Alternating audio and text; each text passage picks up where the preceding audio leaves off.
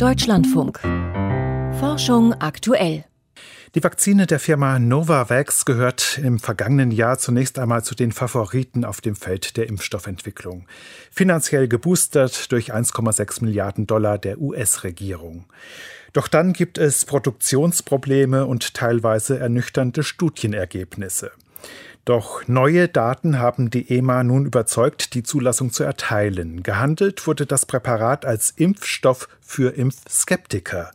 Doch ob er diese Rolle erfüllen kann, daran bestehen Zweifel. Ein Beitrag von Volkert Wildermuth. Alle derzeit in Deutschland verfügbaren Impfstoffe funktionieren letztlich nach dem gleichen Prinzip. Sie übertragen genetische Informationen in die menschlichen Zellen, die daraufhin das Spike-Protein des Coronavirus bilden und so eine Immunantwort auslösen. Das funktioniert sehr gut, und doch zögern viele Menschen und sagen, das ist zu neu, zu unerprobt. Sie wollen auf bewährte Impfkonzepte wie etwa Totimpfstoffe oder Proteinimpfstoffe warten. Für den Philosophen Stefan Blanke von der Universität im niederländischen Tilburg erst einmal nachvollziehbar. Die naheliegende Haltung zu Impfstoffen ist eine gewisse Skepsis. Psychologen sagen, Impfstoffe können ein Ekelgefühl erzeugen. Schließlich wird etwas in den Körper injiziert. Menschen, die Impfstoffen kritisch gegenüberstehen, fürchten, dass sie mehr schaden als nutzen. Die mRNA und die Vektorimpfstoffe sind inzwischen so gut untersucht wie kein Impfstoff vorher. Auch Novavax konnte inzwischen nach anfänglichen Problemen überzeugende Daten vorlegen. Die Wirksamkeit in den USA und in Mexiko lag bei rund 90 Prozent. Schwere Verläufe und Todesfälle konnten sogar ganz verhindert werden. Nebenwirkungen traten vor allem an der Einstichstelle auf. Das klingt gut, doch was man nicht vergessen sollte, das waren Zulassungsstudien mit 30.000 Teilnehmern. Seltene Nebenwirkungen könnten bei einer breiten Anwendung immer noch auftreten. Und was die Wirkung betrifft, zur Zeit der Studien waren weder die Delta noch die Omikron-Variante dominant. Doch auf die Datenlage allein kommt es bei der Impfentscheidung gar nicht an. Also es geht um das Misstrauen der Leute gegenüber der Wissenschaft und den Regierungen. Vertrauen wird aber nicht über Argumente aufgebaut, sondern über Erzählungen, so die Kulturwissenschaftlerin Julia Diekemper vom Berliner Museum für Naturkunde. Das, was wir wahrnehmen, sind konkurrierende Erzählungen. Wir sind alle keine Epidemiologinnen, wir brauchen diese Erzählung auch, um diese gesellschaftlichen, politischen, virologischen, epidemiologischen Fragen für uns mit unserer Lebenswirklichkeit zu verknüpfen. Und sie bieten quasi das Fundament, mit dem wir uns verständigen können über diese entscheidenden Fragen, die uns alle betreffen. Eine Erzählung rund um Novavax lautet, es handelt sich um ein altbewährtes Impfprinzip, einen Totimpfstoff. Das ist auf eine Art korrekt, aber in diese Kategorie gehören auch mRNA-Impfstoffe, schließlich enthalten sie keine vermehrungsfähigen Viren. Korrekter wäre es, bei Novavax von einem Proteinimpfstoff zu sprechen, und die werden in der Tat schon lange eingesetzt, etwa zum Schutz vor Hepatitis B oder HPV.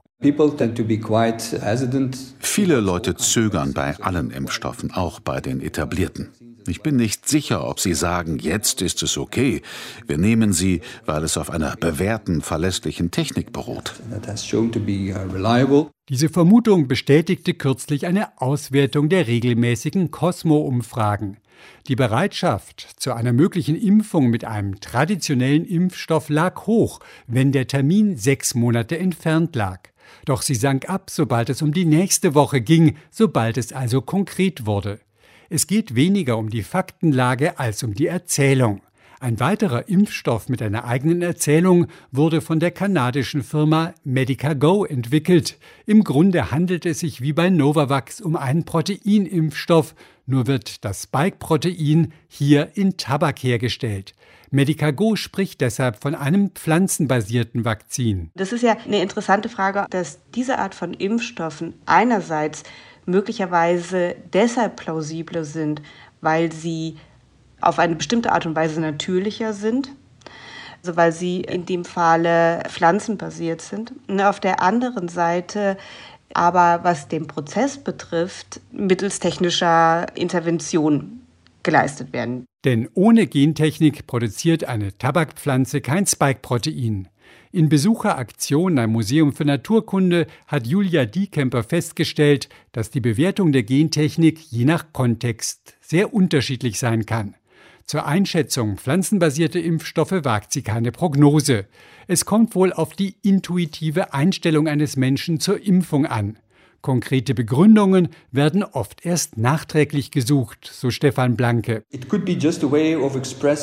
Es geht vielleicht nur darum auszudrücken, ich gehöre nicht zur Mehrheit der Mainstream-Kultur. Ich bin gegen Beschränkungen meiner Freiheit.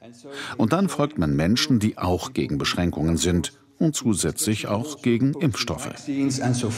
Der harte Kern der Impfgegner wird sich nicht überzeugen lassen, aber die Randgruppe, immerhin etwa ein Drittel der ungeimpften, reagiert vielleicht auf sozialen und politischen Druck. Hier könnte dann ein Impfstoff wie Novavax eine wichtige Rolle spielen, denn er erlaubt es, sich impfen zu lassen und doch festzuhalten an der Erzählung, ich bin gegen neuartige Eingriffe in meinen Körper weil diese Art der Erzählung mir die Möglichkeit eröffnet, Teil eigentlich einer Gemeinschaft zu sein und gleichzeitig aber sozusagen meine eigene Unsicherheit darin auch aufgehoben ist. Von Totimpfstoffen und anderen Narrativen. Ein Beitrag von Volkert Wildermuth war das.